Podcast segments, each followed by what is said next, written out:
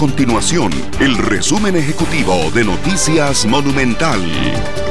Hola, mi nombre es Fernando Muñoz y estas son las informaciones más importantes del día en Noticias Monumental. Las inspecciones a fincas y empresas agrícolas en el marco de la pandemia ya generaron el cierre de nueve plantas en la zona norte, de las cuales ocho operaban sin los permisos que exige la ley. En lo que va de la semana se inspeccionaron 49 empresas para un total de 1.967 trabajadores abordados. Precisamente 20 de ellos se encontraban en condición migratoria irregular, por lo que quedaron a las órdenes de migración y extranjería.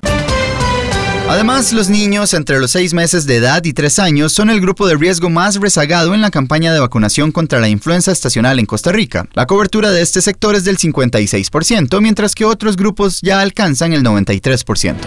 Estas y otras informaciones las puede encontrar en nuestro sitio web www.monumental.co.cr. Nuestro compromiso es mantener a Costa Rica informada. Esto fue el resumen ejecutivo de Noticias Monumental.